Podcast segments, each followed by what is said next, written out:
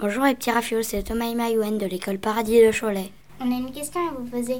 Pourquoi y a-t-il des arcs-en-ciel Merci beaucoup. Bonjour Thomas, nous avons trouvé ta question très intéressante. Pourquoi y a-t-il des arcs-en-ciel Nous allons donc y répondre tout de suite. Tout d'abord, qu'est-ce qu'un arc-en-ciel Un arc-en-ciel est un phénomène naturel qui se passe dans le ciel, mais on peut également l'observer quand il y a des petites gouttes d'eau et qu'une lumière puissante brille derrière la personne qui l'observe.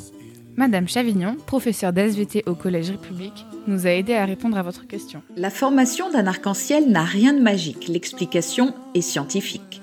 Il faut savoir que la lumière du soleil nous apparaît blanche, mais en réalité elle est constituée de plusieurs couleurs, celles de l'arc-en-ciel, le rouge, le orange, le jaune, le vert, le bleu, l'indigo et le violet. Une expérience simple permet d'ailleurs de mettre en évidence le phénomène. En projetant sur un écran blanc une lumière rouge, une lumière bleue et une lumière verte, on obtient une lumière blanche. Mais revenons à notre arc-en-ciel. Pour qu'un arc-en-ciel apparaisse, il faut deux ingrédients, du soleil et de la pluie.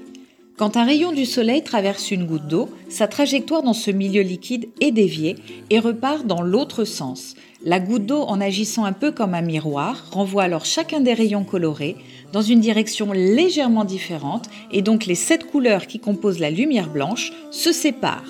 Les couleurs de l'arc-en-ciel apparaissent toujours dans le même ordre, le rouge en haut et le violet en bas. C'est très facile de fabriquer un arc-en-ciel. Il faut prendre de l'eau sous forme de fines gouttelettes et se placer entre le soleil et le jet d'eau. Selon l'endroit où l'on se trouve, on verra alors apparaître un très bel arc-en-ciel. Pourquoi aimes-tu les arcs-en-ciel Eh bien, c'est très joli un arc-en-ciel. Et puis, il y a plein de légendes par rapport aux arcs-en-ciel. Ah bon, quelle légende? Je vais te raconter ma préférée. Est-ce que c'est la légende du chaudron d'or? Oui, c'est celle-là, tu la connais? Oui, un peu. C'est une légende irlandaise. Cette légende raconte que lorsqu'un arc-en-ciel forme un bel arc et que ses bouts touchent le sol, au pied d'un des côtés, il y a un chaudron rempli de pépites d'or gardé par un lutin chargé de protéger ce trésor. Le lutin est un leprechaun, il s'habille en vert et a une grande barbe rousse. Pour récupérer l'or, vous devez répondre à la question qu'il vous a posée. Attention, quand l'arc-en-ciel disparaît, le chaudron aussi, ainsi que tout son or. Voilà pour les arcs-en-ciel, nous vous retrouvons très vite, à bientôt Merci encore pour ta question Thomas. Bonjour les petits rachos, je m'appelle Camille. Je suis à l'école Molière. J'ai une question. Comment la Lune a été créée? C'est très intéressant Camille, merci pour ta question. C'est vrai que je me suis déjà demandé. Tu as une idée Rod? Oui, je suis allée demander à notre professeur de physique-chimie, M. Périgois. L'hypothèse la plus probable selon les scientifiques est celle de l'impact géant. Il y a 4 milliards d'années, la Terre était plus grosse qu'aujourd'hui et il n'y avait pas de vie, car notre planète était bien trop chaude. C'était une boule de magma. Ah oui, je me souviens. À ce moment-là, la Terre a été percutée par une autre planète du nom de Theia. L'impact a été si violent que Theia a emporté un morceau de la Terre. Et ce morceau est resté avec notre planète grâce à son attraction et a commencé à tourner autour.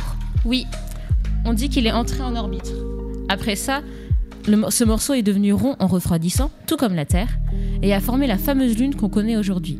Et c'est à cause de cet impact que notre Terre est un peu moins grosse qu'elle ne le devrait. C'est un peu dommage quand même. Pas vraiment, tu sais. Sans la Lune, on ne verrait pas grand-chose la nuit. Ah bon, pourquoi?